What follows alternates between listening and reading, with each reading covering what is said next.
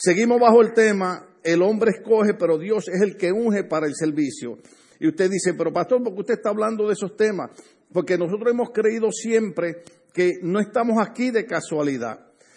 La Biblia dice que Jesucristo fue el que nos escogió a nosotros, no nosotros a Él. La Biblia dice en el libro de los Hechos que el Señor añadía cada día a la iglesia los que habrían de ser salvos. Eso quiere decir que cada uno de los que estamos aquí que hemos experimentado la salvación del Señor, no estamos aquí porque hemos querido, sino porque el Espíritu Santo nos ha traído. Puede ser que de momento no lo entendamos, pero lo vamos a ir comprendiendo gradualmente. Eh, cada persona que Dios trae a su obra, lo trae no para que sean gente estériles, sino para que sean gente que produzcan, para que crezcan, para que maduren. Entonces esa es la idea de traer esta línea de mensaje para que entendamos la importancia de que muchas veces en la iglesia nosotros queremos que nos pongan en un puesto, nos pongan en un cargo, pero a veces se nos olvida que quien unge para el servicio, quien unge para el trabajo, es el Señor. Hay personas que Dios los unge para ser maestro, otros unge para dirigir la alabanza, otros unge para evangelizar. Hay personas que tienen una unción para hablarle a las personas personalmente sobre el Evangelio de una manera maravillosa. Hay otros que pueden hablarle a grandes grupos. Entonces, el, que le habla a las personas, si lo ponemos a predicar en la iglesia, dice, no, no, pastor, yo no me atrevo a hacer eso. Pero muchas veces el que le habla a grande gente, el que, y lo ponemos a hablarle individualmente a la gente, dice, no, no, pastor. Eh, entonces, cada persona, Dios lo unge. Cuando hablamos ungir, quiere decir que Dios pone la gracia de su Espíritu Santo en una manera particular para llevar a cabo un trabajo en la iglesia. Por eso usted ve que cuando el apóstol Pablo habla de que somos un cuerpo que tiene muchos miembros, él explica bien claramente que no todos los miembros del cuerpo hacen la misma función. Él dice, no todos podemos ser oídos, no todos podemos ser manos.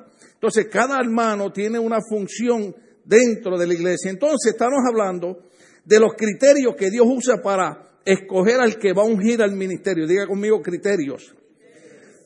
Usted sabe lo que significa criterio. O sea, eh, eh, eh, usted empieza a analizar cuáles son las cualidades que tienen esas personas para llevar a cabo cierto trabajo. Entonces, habíamos hablado que uno de los primeros criterios era tener una actitud espiritual.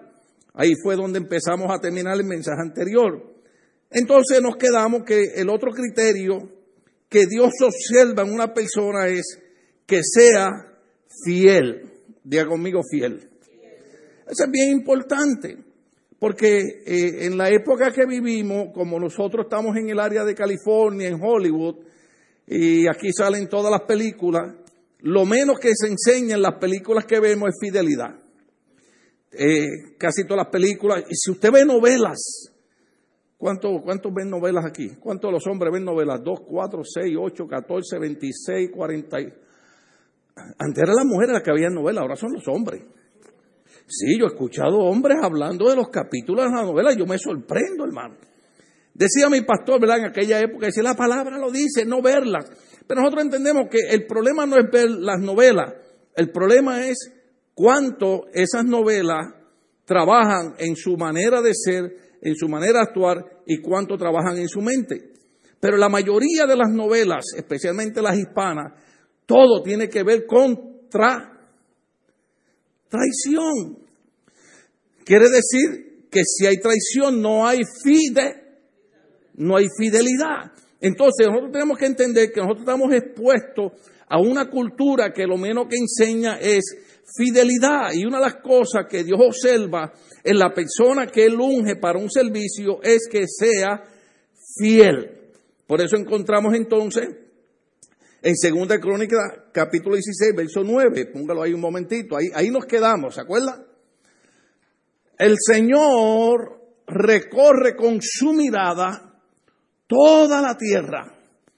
Vaya, eh, si yo fuera un pastor de esos viejitos, diría, para aquellos que les gusta esconderse cuando están haciendo cosas malas, que cree que nadie los ve, el Señor recorre toda la tierra con su mirada.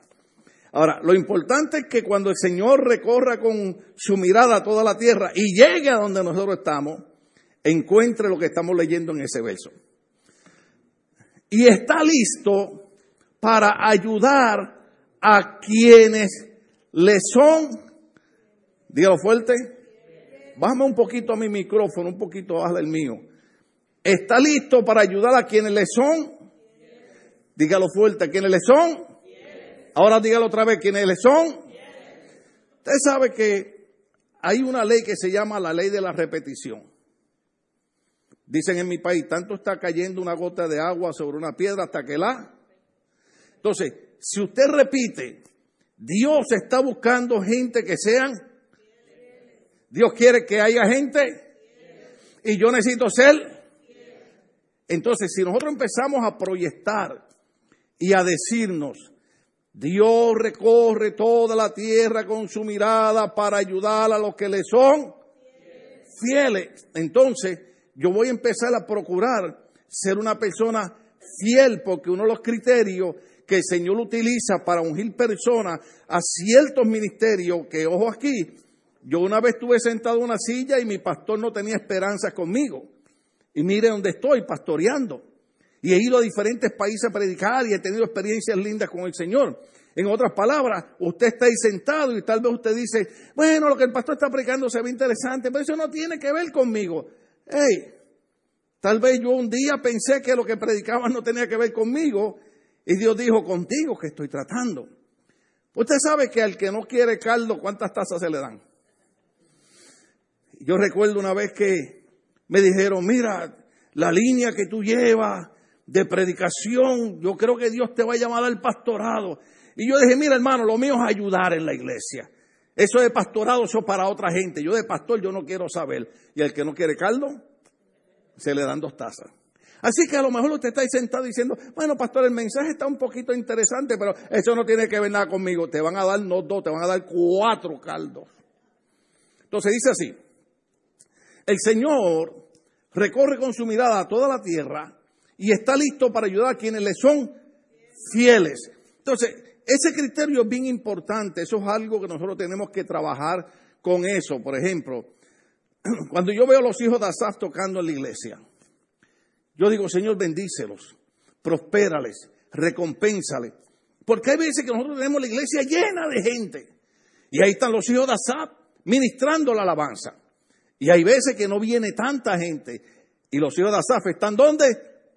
En el altar dirigiendo la alabanza. Porque ellos han entendido que no le somos fieles a los hombres, sino que le somos fieles al, al Señor. Ahora, la alabanza es importante. Cuando usted lee el libro los Hechos, usted va a encontrar que muchas de las cosas que hacían los apóstoles, ellos le llamaban ministrar al Señor. Cuando nosotros estamos en la alabanza, estamos ministrando adoración al Señor. Cuando viene el mensaje, Dios nos está ministrando a nosotros. Pero esto es una combinación. Usted tiene que entender que la, alabanza es parte de la adoración a Dios y es parte importante del culto. Porque la alabanza se adora al Señor. Entonces, yo he visto en esta iglesia gente que de verdad han sido fieles, hermanos, eh, gente que a veces han estado en situaciones difíciles, pero han dicho, pastor, ahí estamos, eh, cuente con nosotros. Por ejemplo, hoy hubieron dos personas que son líderes aquí y me llamaron dijeron, pastor, hemos tenido un problema, tenemos que solucionarlo antes de mañana, eh, excúsenos por favor. Y les dije, no, tranquilo, usted sabe que nosotros no somos irracionales, pero lo que me llamó la atención fue la fidelidad de estos hermanos, llamarnos y comunicarnos, pastor, no vamos a estar en la iglesia, no porque tengo que decirle al pastor, no porque tengo que darle cuenta al pastor, sino porque ellos creen que la fidelidad es parte del ministerio. Estamos agarrando la onda. Entonces, segunda crónica, capítulo 16, verso 9, nos enseña que el Señor observa el criterio de la fidelidad en la gente. Entonces, Hebreos, capítulo 3, hablando de Jesucristo, dice de esta manera. ¿Están ahí conmigo ya? Déjeme cambiarlo acá, yo eh, uso la nueva versión internacional. Me gusta Reina Valera, me gusta la Biblia de las Américas, me gusta Anacar Colunga. Pero uso la nueva versión internacional porque pienso que así me rejuvenezco. Oh, aleluya. Usted se cree viejo, esos problemas suyos. Alabado sea el Señor. Hoy me fui a recortar allá a Cookcut con Celina. Me dijo, pastor, y no se va a untar el, el, el, el toner Eso que oscurece el pelo, porque yo no me pinto el pelo, hermano. Celina es la que me monta algo ahí que me oscurece el pelo. Pero como yo sabía que ella estaba ocupada, dije, no, no, no, no. Y le dije, calladito, le dije, en la semana vengo. Pero creo esta semana voy a pintarme el pelo de rubio. A ver si me veo más joven. ¿Qué usted cree? ¿Cómo me quedará rubio, güerito? Oh, aleluya. Pues yo veo las hermanas aquí, algunas vienen güeras, otras vienen coloradas, otras vienen azules. Yo un momento miro así y digo, hay una persona que nos visita. Ah, esa es la misma vaca vieja. Digo, perdón, esa. Ay, Señor, ayúdame, Señor, ayúdame, ayúdame, Padre. ¿Me perdonan esa? Ay, Dios mío. Entonces, Hebreos dice, observe esto. Por lo tanto, hermanos, ustedes que han sido santificados, diga conmigo santificados. Eso quiere decir, no es que usted es mejor que nadie, no es que usted no comete errores, sino que Dios los llamó, Dios los sacó del mundo de pecado para que le sirvamos a Él. Yo le voy a decir algo. Usted puede probar otra vez el mundo de pecado y va a experimentar algo. Número uno, no importa lo que usted haga en el mundo de pecado, ya no le va a, no le va a ser igual. Número dos, la gente del pecado no se va a llevar bien con usted. Porque ya usted no pertenece allá. Porque hemos sido santificados, hemos sido llamados, porque santo significa apartado para el servicio de Dios. Entonces, cuando Hebreo habla, dice, por lo tanto, hermano, ustedes que han sido santificados, llamados, apartados, sacados para servirle a Dios, dice, y que tienen parte en el mismo que, en el mismo llamamiento celestial. Por eso estamos hablando que Dios es el que unge al que va a ser llamado a un servicio. El hombre escoge, pero Dios es el que unge para el servicio. Entonces Dios hace un llamamiento. Entonces dice la Biblia en hebreo, ¿están ahí conmigo? Por lo tanto, hermano, ustedes que han sido santificados y que tienen parte en el mismo llamamiento celestial, consideren a Jesús apóstol y sumo sacerdote de la fe que profesamos. Consideren, observen, estudien, analicen a Jesús. Es lo que dice Hebreo. ¿Están ahí conmigo?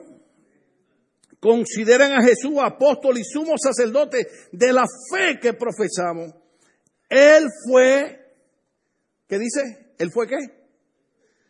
Él fue fiel él fue, Él fue, Él fue, Él fue, Él fue. Tenemos que creerlo porque la Biblia dice que Jesucristo fue fiel. ¿Se acuerda que hace un ratito estábamos hablando de que Dios observa el criterio de la fidelidad? y que Él recorre toda la tierra para ayudar a los que le son fieles. Pues la Biblia dice en hebreo que Cristo fue fiel al que lo nombró. Mm, ¿Están ahí conmigo? Como lo fue también Moisés en toda la casa de Dios. Entonces, la Biblia dice de Cristo que Cristo fue fiel en todo lo que Dios le mandó a hacer. Ahora, observe aquí, el llamamiento de Cristo para ser fiel es algo serio, porque Cristo sabía lo que él había venido. ¿Sabe que había venido Cristo? A sufrir y morir por nosotros en la cruz del Calvario. ¿Sabe lo que significaba morir en una cruz? Déjeme decirle, puedo poner esto en su corazón, a ver si empezamos a amar un poquito más al Señor. La Biblia dice, maldito todo aquel que es colgado en un madero. La muerte más horrenda, una muerte que se consideraba maldita, maldición, era ser crucificado en una cruz. Pero ¿sabe lo que dice la Biblia? Que Cristo murió en esa cruz maldita, porque eh, para nosotros usamos la cruz como símbolo del cristianismo, ¿verdad? Pero eso es después de que Cristo muere para acá. Antes la cruz era un patíbulo, ¿sabes lo que es un patíbulo? El lugar donde mataban la gente. Pero la Biblia dice que Cristo se hizo maldición por nosotros. ¿O usted no entendió eso? Cristo se hizo maldición. Lea el libro de Gálatas. Cristo se hizo maldición por nosotros.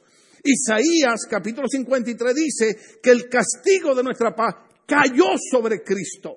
O sea, la maldición que tiene que caer sobre mí, el juicio que tiene que caer sobre mí, todo lo malo que Dios tenía que hacer sobre mí, lo puso encima de Cristo cuando Él murió en la cruz del Calvario. Eso merece un aplauso porque nadie hace eso, solamente Jesucristo. Bendito sea el Señor.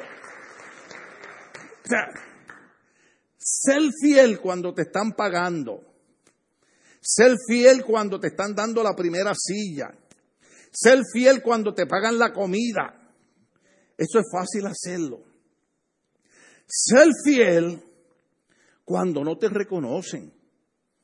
Ser fiel cuando no te lo agradecen.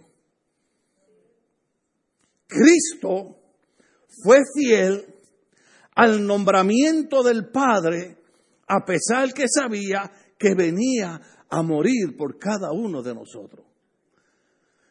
Él le dijo a los apóstoles, los gentiles me van a agarrar, me van a apresar, me van a golpear, inclusive me van a matar. Porque a eso le había venido. ¿Se acuerdan cuando Pedro escuchó al maestro decirle eso?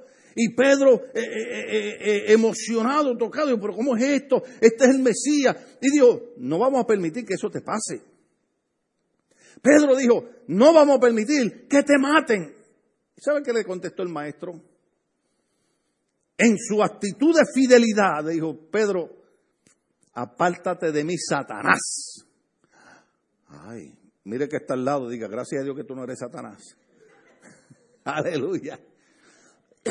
Apártate de mí, Satanás, porque tú no ves las cosas de Dios, sino las de los hombres. ¿Por qué? Porque Cristo sabía que Él había venido a morir por nosotros. Sin embargo, fue fiel, probó su fidelidad de tal manera que cuando se está acercando a la muerte, cuando se está acercando a la cruz, va al Getsemaní a orar y usted sabe la historia. Que hacía Cristo orando.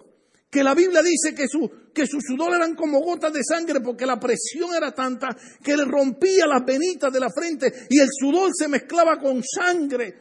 Y allí él oraba y decía, Padre, si es posible, pasa esa copa mí. O sea, Cristo está diciendo, si es posible, no me dejes morir en esa cruz. Pero la fidelidad al, Padre. ¿Sabe qué dijo Cristo? Porque la Biblia dice que él era fiel. Cristo dijo, pero no se haga mi voluntad, se haga la tuya. Wow. O sea, e, e, esto es importante entenderlo porque perdón, la gente por cualquier cosa deja la iglesia. La gente por cualquier cosa deja de servirle a Dios. Sin embargo, Cristo, que entendía lo que era ser fiel, dijo, a mí no me importa que yo tenga que botar sangre cuando sude, a mí no me importa que me crucifiquen en la cruz, porque yo tengo que ser fiel al que me nombró y me dio un llamamiento celestial. Cada uno de nosotros, aunque usted no lo vea así, tenemos un llamamiento celestial. Yo una ocasión estaba orando y pues, los tiempos cambian, uno no sabe del día de mañana, ¿verdad? Pero hasta hoy quiero, creo que voy a seguir igual. Muchos amigos míos se fueron de la iglesia. Recuerde que yo serví al Señor desde los 18 años, ¿no? Eh, hay jóvenes que dicen, no, yo tengo que gozar la vida y después me entrego a Cristo. El problema es que uno no sabe cuándo Dios va a llamar a uno. Dice la Biblia, libro eclesiastés, alégrate, oh joven, en los días de juventud, pero ten en cuenta que sobre todas esas cosas Dios te va a juzgar. Ah. Pues déjeme decirle, yo disfruté mi juventud en Cristo. Tuve experiencias bien lindas y yo he servido al Señor. Pero muchos amigos míos, como mi pastor era bien fuerte, era bien estricto, eh, mi pastor desde el altar regañaba a uno, hermano. Yo creo que voy a empezar a hacer eso. Él le ponía nombre y apellido. Sí, es más, yo, yo no me sé el apellido de muchos de ustedes, pero sé los nombres. Y si no me sé los nombres, le digo la hermana y el hermano. Mi esposa me preguntó, yo fui maestro en un instituto de un pastor, un hombre que bien respetado, un hombre especial. Eh, es más, voy a decirle el nombre, porque es un hombre muy respetado, reverendo Carlos Sepúlveda, fundador de Asambleas de Iglesias Cristianas. Y yo prediqué un día en su iglesia. Y la esposa de él, ¿verdad? Es gente ya mayor. La esposa de él viene y se me acerca al frente de él. Claro, era su esposo ella le decía, Carlos. Y ella me saluda. Y me dice, hasta que Carlos invitó a alguien a predicar que yo entiendo lo que dice. Ay, yo me sentí honrado. Yo era un jovencito de 30 años. Uh, bueno, ¿cuántos tienen 30? Eh, ya les dije jovencito. Oiga, eh, eh, eso, eso, eso, eso es impresionante, ¿verdad? Que uno pueda, pueda servir a esta gente. Pero mire, mire lo que pasa, hermano. Muchos de mis amigos abandonaron al Señor porque mi pastor regañaba mucho. ¿Y usted sabe la razón que yo creo por la cual yo permanecí en la iglesia? Porque mi pastor me regañaba mucho. Porque mi pastor sabía que el que había entrado por aquella puerta era un sinvergüenza. Como muchos de ustedes, no se me hagan los locos, que han entrado por esas puertas y yo digo, Dios mío, ayúdanos, hasta la señal la cruz hago. Bendito sea el Señor. El miércoles tiene ganas de hacerle la ceniza a muchos de ustedes, pero no. ¿Ah? Sí. Entonces, ellos se iban de la iglesia. Y yo me quedaba allí en la iglesia.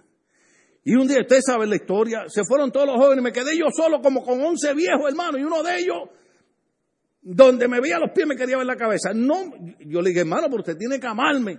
Oiga, aquel hermano, yo no sé qué pasó, a quién yo me le parecía. Porque a veces uno se le parece a alguien que, que usted sabe, si alguien le debe dinero, yo me le parezco a usted. Te va a... Pero yo me quedé en aquella iglesia siendo fiel a la iglesia y siendo fiel al viejito regañón. Pero un día en la oración le dije al Señor, Señor, ¿por qué ellos se van y yo no me puedo ir? Tú me has dado libre albedrío. Yo puedo hacer lo que me da la gana. Ya yo tenía más de 18 años. Pero hubo algo en mi corazón que me dijo, la razón que tú no te vas es porque mi palabra no está en tu mente, mi palabra está en tu corazón. Uh, ¿Usted ve la diferencia? Una cosa es decir, el que habita al abrigo del Altísimo morará bajo la sombra omnipotente de. Otra cosa es decir eso aquí y otra cosa es decirlo en el corazón. El que habita al abrigo del Altísimo morará bajo la sombra del Omnipotente. Diré yo a Jehová, esperanza mía y castillo mío, mi Dios en quien confiaré. Uh, hay una diferencia cuando usted lo dice en la cabeza y otra cuando lo dice en el corazón. Y el Señor me dijo, ¿sabe por qué tú no te vas? Porque mi palabra está en tu corazón, no está en tu mente. Gloria a Dios por eso. ¿Sabe cuando yo puse la palabra de Dios en mi corazón? Cuando entré a la iglesia a los 18 años. Yo le digo a los jóvenes, aprovechen su juventud, aprovechen su fuerza, comiencen a orar, comiencen a buscar de Dios, comiencen a leer la Biblia, comiencen a estudiar, métase en el instituto, métase en el seminario, envuélvase en la iglesia, para que cuando lleguen a viejo puedan hablar de experiencias lindas con Dios. Yo a veces digo, Señor, tengo jóvenes buenos en la iglesia, úngelos con el poder de tu Espíritu Santo y levántalos con la unción de predicar y de trabajar, porque ya yo estoy, Señor, como con poquito, ¿verdad? Porque le digo, Señor, tengo cuatro discos rotos, hay días que yo no puedo caminar, hermano. Y todas las cosas que yo he pasado. Pero tengo que seguir predicando, tengo que seguir aquí, diciéndoles a ustedes, si usted no lo hace, Dios no tiene problema, Dios me da sanidad, Dios me da fortaleza y le sigo molestando la vida a usted en cada culto. Bendito sea el Señor. Pero es bien importante ese concepto porque cada uno de nosotros tenemos un llamamiento, lo entendamos o no lo entendamos. Ahorita veníamos en el carro con mi cuñado cantando ese, ese, ese, ese corito nuevo, moderno que salió. ¿Cómo, ¿Cómo que dice ese corito nuevo? Y una cosa yo sé, y en ella creo, que una vez yo era ciego y ahora veo. El peor de los ciegos es todo aquel que teniendo la vista no quiera ver. Y le digo a mi esposa, ese era el cántico favorito del hermano Pedro Montero. ¿Se acuerdan el viejito que oraba? Que yo me, arrodillaba al lado de orar. Él era el copastor de la iglesia. para que se le recuerde. Llegaba a la iglesia a orar y yo me arrodillaba a lado del orar. Y yo decía, Señor, hasta que Él no se levante, yo no me levanto. Mire, tenga cuidado con esas locuras que usted dice. Porque aquel viejito no sabía leer mucho. No sabía mucha teología, pero sabía mucho de servir a Dios. Y doblaba rodillas. Y empezaba, Padre Santo y Padre bueno. Y yo al lado del Padre Santo y Padre, como que yo quería aprender. Oiga, hermano, y a los 15 minutos a mí se me acababa todo. La batería así, así, el celular se acababa. Y él, dale que es tarde, y dale que es tarde. Y yo miraba el reloj. Si el Señor ya llevamos una hora, Jesucristo dijo que era una hora nada más. Y él seguía, hora y media. Aquel hombre a veces estaba hasta dos horas y media, hermano. Y yo, me, y yo decía, Señor, yo no me levanto hasta que él no se levante. Se me dormían las piernas, las rodillas. Y aquel hombre buscando de Dios. Y un diciembre me dijo, Dios te ha llamado. Y por medio de ti van a venir almas al Evangelio de Cristo. Y yo dije, el amor de él, si mi propio pastor no cree en mí, ¿qué? Pero amén, gracias. Pero aquel hombre entendía algo que yo no sabía, que cada persona que entra a una iglesia tiene un llamamiento celestial. Usted está ahí, usted tiene un llamamiento celestial. Lo entienda o no lo entienda, usted tiene un llamamiento celestial. Pero Dios quiere ver en usted el criterio de fidelidad, de ser fiel. No es fácil, pero Cristo probó que se podía obedecer al Padre muriendo por nosotros en la cruz del Calvario. Y usted no espere que sea Semana Santa nada más para decir, oh, gloria a tu nombre. No, eso hay que recordarlo todos los días. Gloria a Dios por Semana Santa, pero eso hay que recordarlo todos los días. Estoy en pie porque Cristo fue fiel al llamamiento y murió por mí en la cruz del Calvario. ¿Qué hacemos? ¿Seguimos o paramos? Un criterio bien importante que el Señor observa en la gente en la iglesia está en el Salmo 89, 20. ¿Se acuerda? Ya lo leímos. Habla de un hombre llamado Etán. Dice de esta manera, mm, aleluya. He encontrado a David, mi qué, ¿qué dice ahí? He encontrado a David mi mi siervo. Aleluya. El otro criterio que Dios busca en las personas que llaman al ministerio, llama al servicio, es gente que tenga un espíritu de servicio. Diga conmigo espíritu de servicio. Ahora dígalo creyendo, espíritu de servicio. Dios quiere gente que sea servicial. Oh, aleluya. Usted sabe, eh, a mí todavía me quedan muchas cosas de los viejitos.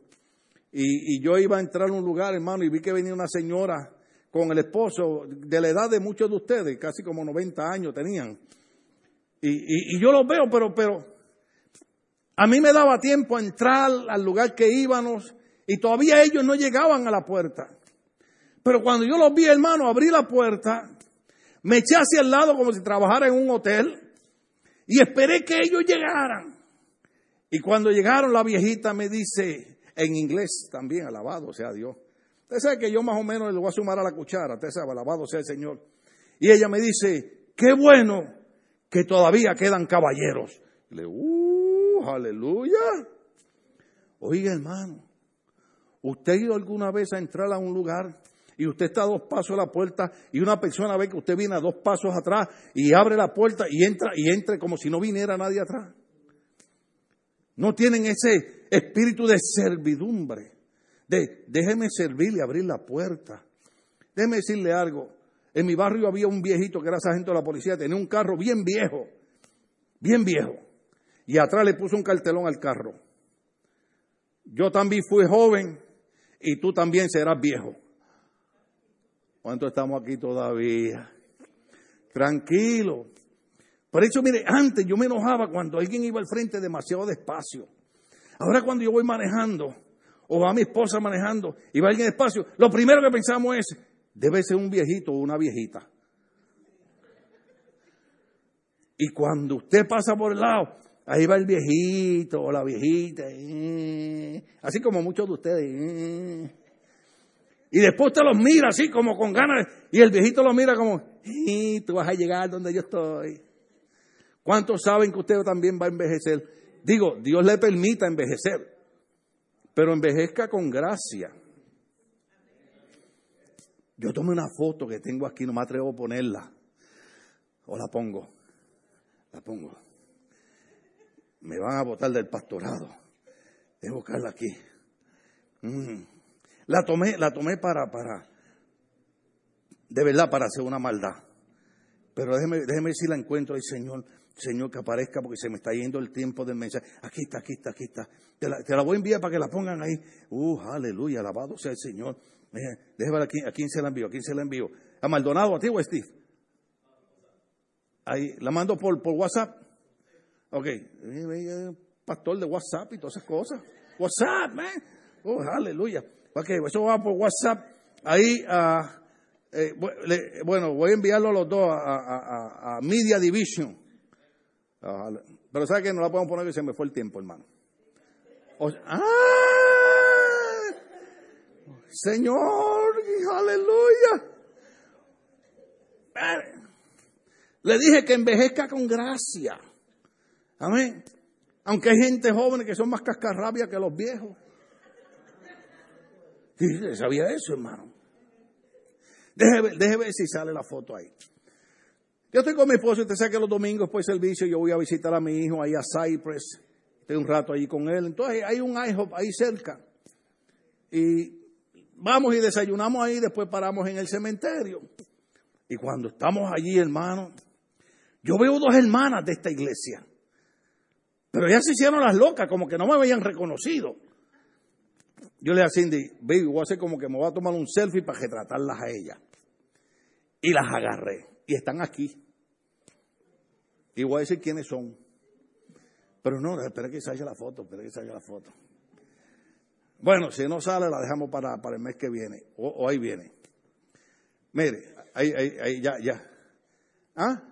¿No ha llegado? Chicos, de aquí ahí no ha llegado. Alabado sea el Señor. Bueno, en lo que llega, seguimos nosotros acá. Una de las cosas que el Señor dice, he encontrado a David mi siervo, cuando Dios vio que David tenía un espíritu de servir, diga conmigo, espíritu de servir, dice la Biblia que entonces, cuando Dios vio que David tenía un espíritu de servir, dice, lo ungió con su aceite santo. Ya, hay, hay, personas que llegan a las iglesias, perdone que diga esta, esta cosa tan horrible, hay personas que llegan a la iglesia y se sientan a esperar que uno les ruegue. Mira vos, podrás hacerme la campaña. Vos serías tan amado.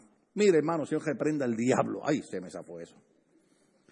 En la iglesia, usted no espera que se le pida. Usted no espera que se le ruegue. Usted cuando ora dice, Señor, pon en mí un espíritu de siervo. En otras palabras, pon en mí un espíritu de una persona que quiere cooperar en la iglesia. Que cuando usted ve una necesidad en la iglesia, diga, pastor, yo quiero ayudar en eso. Porque la gente que tiene ese criterio de ser sirviente, la Biblia dice, Dios los unge con aceite santo. Hay un corito que yo quisiera cantar, pero no puedo cantar, ahí ese corito dice, con vino y aceite mungió y todo mi ser.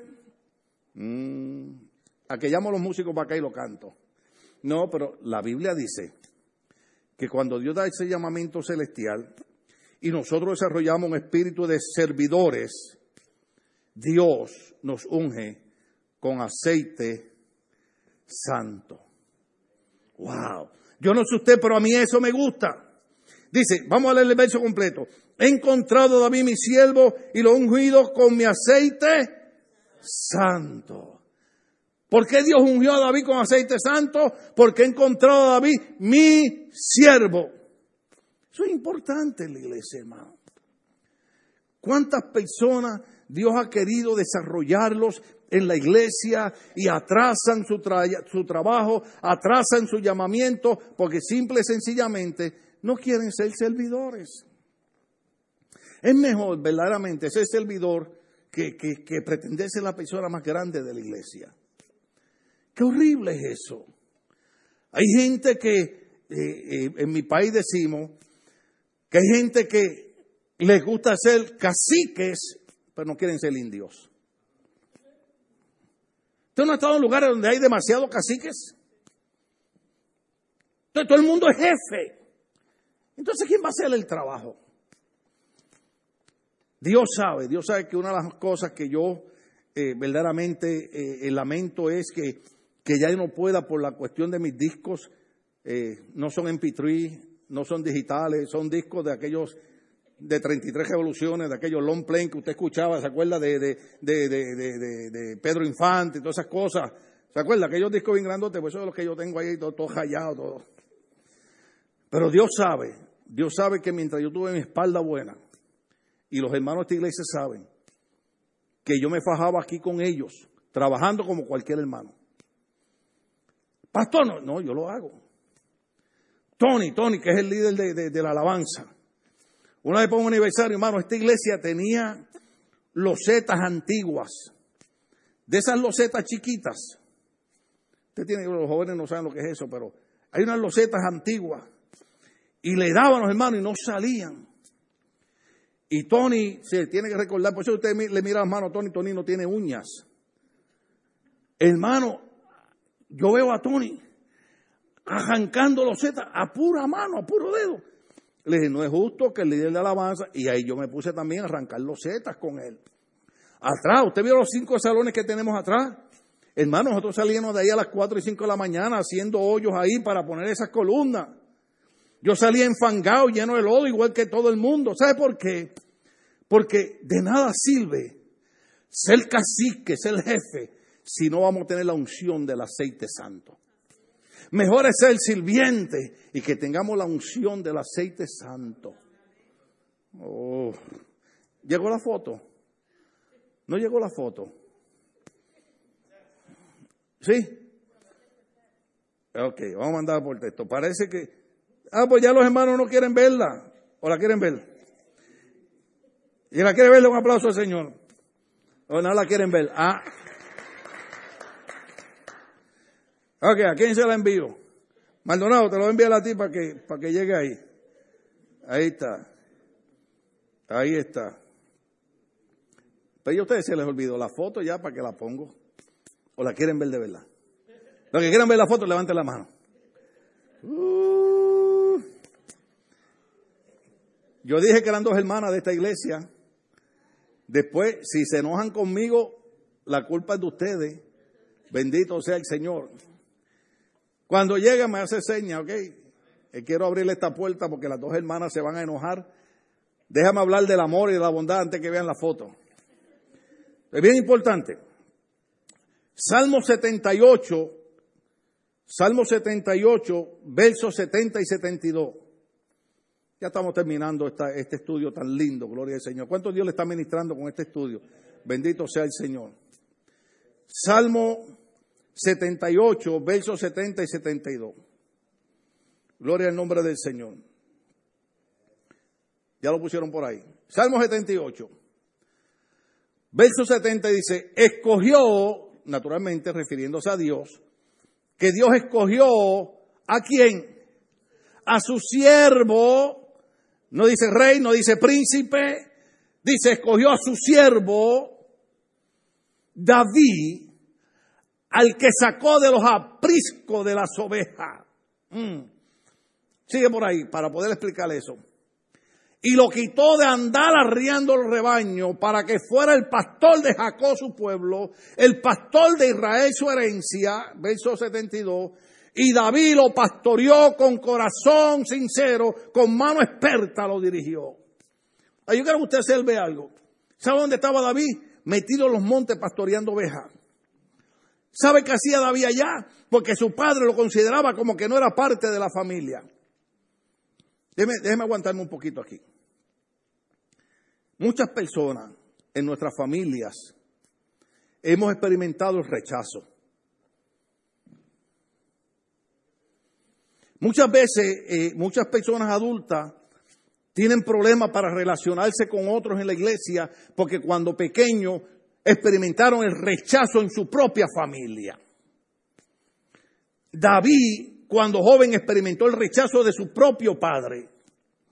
Ustedes saben la historia que cuando... Ah, pero ese no fue el tiempo. Seguimos. Cuando el profeta Samuel llega a casa de Isaí, el padre de David, para ungir a un rey sobre Israel, llaman a todos los hermanos a una cena y el rey, el profeta, debo decir, comienza a mirarlo y se recuerda que por ahí empezamos la semana pasada, cuando, cuando el profeta ve a uno de los hijos de, de, de Isaí, dice, este, este, es el rey, este es el rey, este hombre alto, apuesto, elegante, este es el rey. Y Dios le dijo, ese no es, y el otro no es, y el otro no es. Entonces el profeta dijo, estos son todos tus hijos. ¿Sabe lo que contestó el padre de David? Queda otro, el menor, pero está ya en el campo cuidando las ovejas. O sea, como quien dice, ni lo consideramos parte de la familia. Ojo aquí, siento del Espíritu decirle esto. No importa quién nos haya rechazado en la vida. No importa si fue un amigo, si fue un familiar. Dios nunca nos rechaza.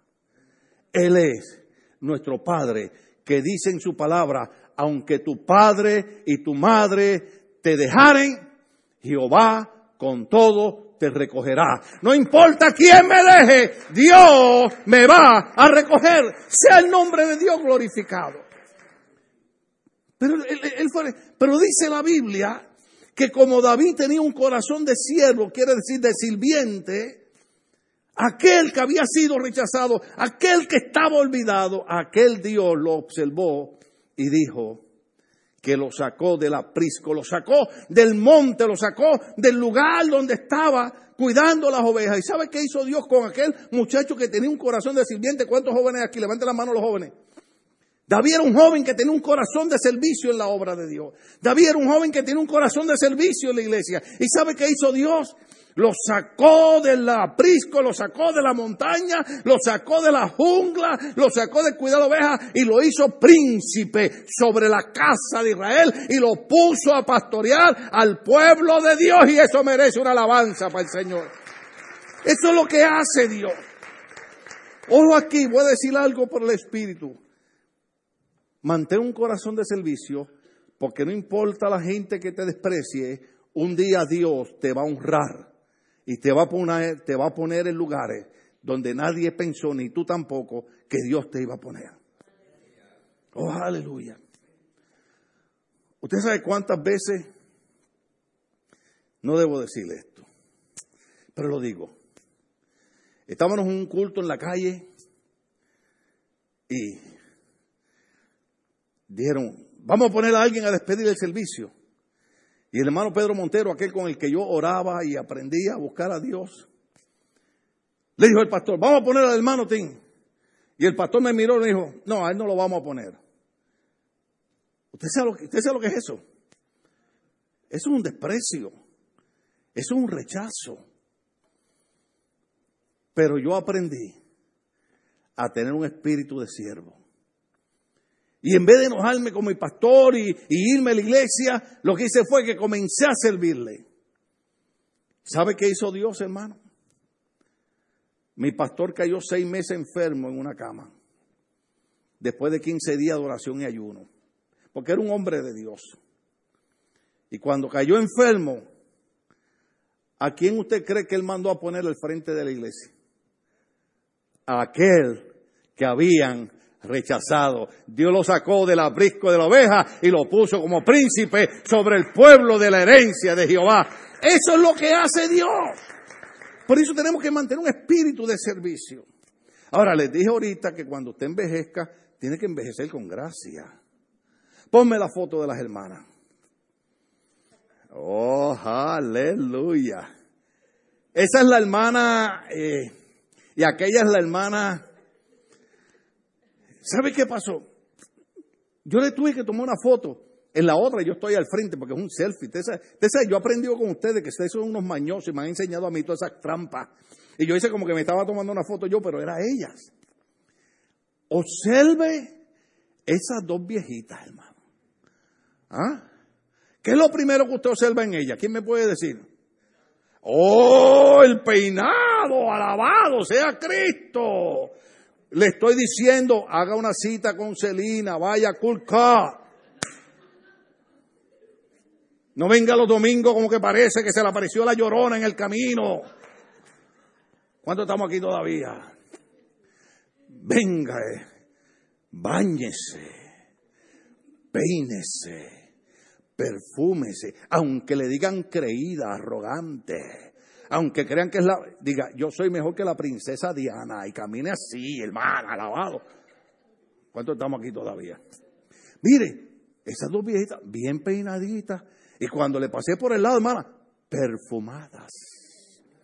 Nada de ese perfume que usan aquí algunas personas, que ese cebollete, ajote ese, no, no, no. Oye, hermano. Y, y, y, la que está de espalda ahí, cuando se levanta ella, oye, bien derechita ella. Y mi esposa y yo dijimos, es que no hay razón para no ser agradecido con Dios que cuando usted llega viejo, usted dice, el Dios que me bendijo en mi juventud, lo voy a honrar aún con el porte en mi vejez. Mm. Entonces, hay gente que ya a los 40 años están amargados, cascarrabias. Esas viejitas fácilmente tienen la edad de muchos de ustedes. ¿Ah? Ahí yo conté, yo le dije a mi esposa, ahí tiene que haber como unos 140 años entre las dos. Fácil. Porque mínimo la, la de frente tiene como unos 80. Aquella, aquella, mira, aquella es la hermana esta, este. ¿Ah? La otra fase está, yo creo que explicando igual, 160 años ahí entre las dos. ¿Ah? Solita. A mí me dio vergüenza, ¿sabe por qué? Porque las dos salieron caminando sin muletas, sin andadores. Y le dije a mi esposa, espera que se vayan, porque yo cuando me levanto la silla me tengo que empujar de la mesa. ah, Jehová, ayúdame, padre. Y esas viejitas salieron ahí como si nada. ¿Con qué espíritu usted va a vivir? ¿Cómo usted va a venir a la iglesia? ¿Usted va a venir a la iglesia?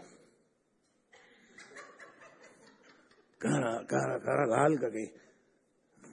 ¿Ah?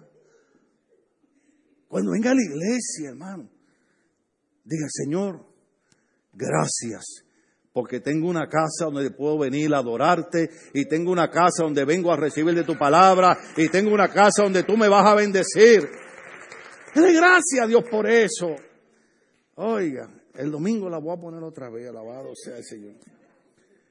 Terminamos con esto. David eligió a su siervo y lo sacó del abrisco y lo puso sobre el pueblo del Señor. Primera Samuel capítulo 17, verso 34. Voy a parar ahí. El otro viernes seguimos el tercer punto. ¿Ok? El otro viernes seguimos el tercer punto que dura cinco minutos. Primera Samuel capítulo 17, verso 34. Vamos a ver cómo, cómo podemos entender ese verso que está ahí. Usted sabe que cuando está el rey Saúl y, y el problema con, con, con el gigante Goliat. Entonces, primera Samuel capítulo 17, verso 3-4, 3-4.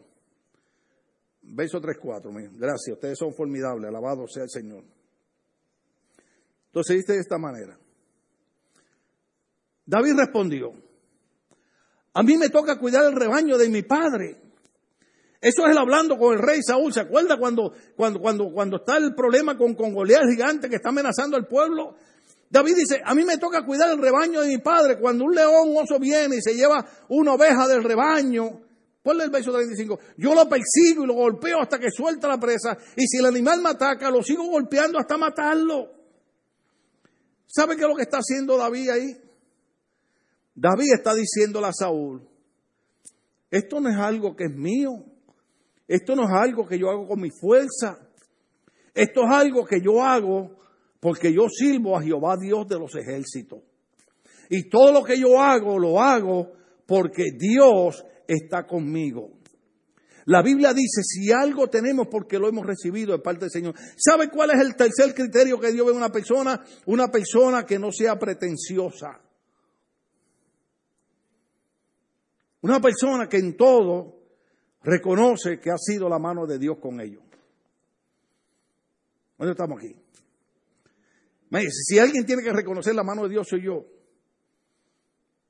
Yo me, yo me veo predicando aquí, caminando de un lado para otro. Cuando yo pasé más de cinco años que casi no podía caminar, sentado en una silla, los muchachos me tenían que aguantar una mano. Señor, ¿cuándo voy a levantar de esto? ¿Cuándo voy a salir de esto? Y hoy estoy aquí predicando de pie porque Dios es bueno y Dios está con nosotros y a Él le damos toda la gloria y toda la honra. Pero Dios, hermano, echemos la pretensión por un lado. Usted peínase, perfúmese, vístase lindo, pero no sea un pretencioso. ¿Qué problema cuando bregamos con gente que se creen que son la última Coca-Cola del desierto? ¿Cuánto estamos aquí? Por allá dirían, se cree que es la divina pomada. ¿Ah? Es la pomada esa que compramos en Tijuana para los dolores. Acá vienen los gringos, no, que we have the... Mira, estate quieto, cuando, cuando ustedes lo inventaron ya en Tijuana existía. Yo recuerdo que yo iba con unos amigos míos evangelistas a Tijuana a comprar hasta pasta de dientes. No estamos aquí. La hermana decía que en Venezuela no tenían pasta colgate y yo compraba colgate en Tijuana. ¿qué queremos decir?